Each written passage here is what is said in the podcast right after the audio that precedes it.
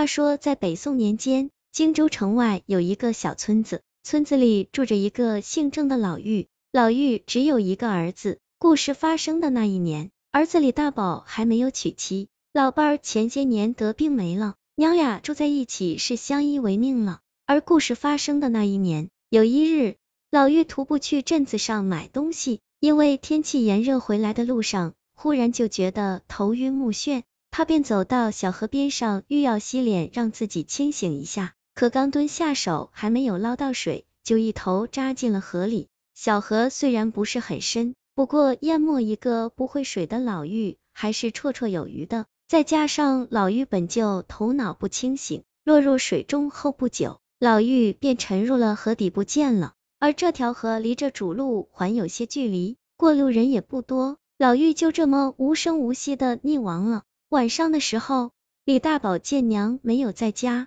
便开始出门寻找。他找了好久，可还是没有找到娘的踪迹。翌日一早，李大宝便找到村民们，将娘失踪的事儿告诉了大家。乡民们闻言后也开始担心起来，于是开始分头帮忙寻找。找了一个半天，还是没有找到正事，一股不祥的气息将李大宝笼罩起来。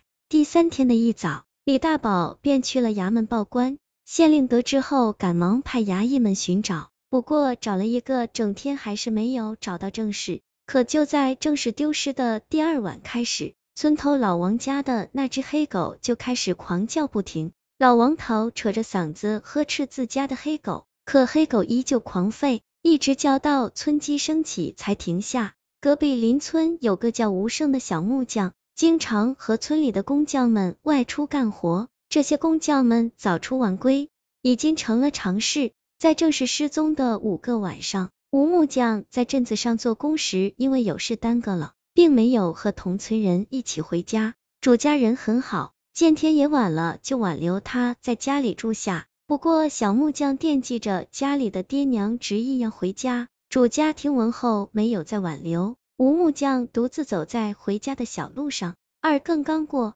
他正巧路过老妪出事的那段路，他大步往前走着，忽然就看见前方不远处有一个身影。吴木匠以为是过路人，并没有放在心上。他朝前走着，离着那身影越来越近。等走近后，一看却是一个白发苍苍的老妪。那老妪眼巴巴的看着吴木匠，欲要说些什么。吴木匠看了他一眼，并不认识，就要擦身继续向前走。此时，那老妪突然开口说道：“小伙子，你行行好，帮我一个忙吧，我实在是没有办法了，家里人都在等我回家啊。”吴木匠不知道咋回事，停下脚步就开始询问老妪：“有什么要事要我帮忙吗？您但说无妨。”只要我能帮到的，肯定会尽力帮忙。那老妪闻言后流下了热泪，随后说道：前几日我去镇子上买东西，回来的时候天气太热，我忽然觉得天旋地转的，就跑到那边的小河边上想洗脸清醒一下，哪知道我刚蹲下就栽进了河里溺死了。不过小伙子你别害怕，我不会害你的。眼下家里人都在四处找我，我想求你帮个忙。现在就送我回家吧。您家住在哪里？吴木匠问道。就在前面的那个村子。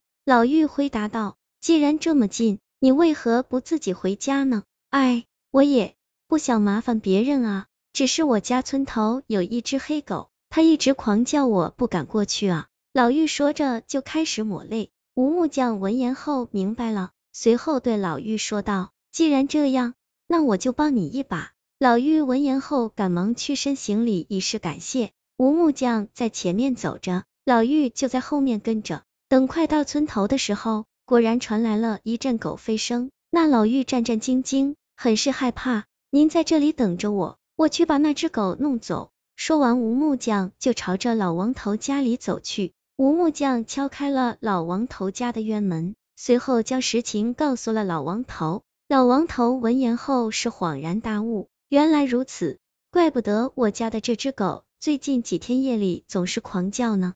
既然这样，我现在就把黑狗牵走。说完后，老王头就去牵狗，领着那只狗就朝着村子另一头走去。吴木匠谢过老王头后，转身去找老妪。那老妪得知后是感激不已，老人家，现在没有黑狗拦路了，我再送您一段路，您进了村子，赶快回家吧。老妪闻言是潸然泪下啊。走了没多久，那老妪转过身，再次感谢了吴木匠，随后消失不见了。吴木匠任务完成后，转身出了村，朝着家里走去。夜里时候，李大宝做了个梦，梦里老妪对他说了自己的遭遇，并将自己溺亡的地点告诉了李大宝。翌日一早，李大宝便叫上乡民们去了那条河。他们找了不久，就在河底找到了老妪的身体。李大宝将娘背回了家。在乡民的帮助下，他将娘安葬了。就在老妪入土为安的这天夜里，吴木江也做了一个梦，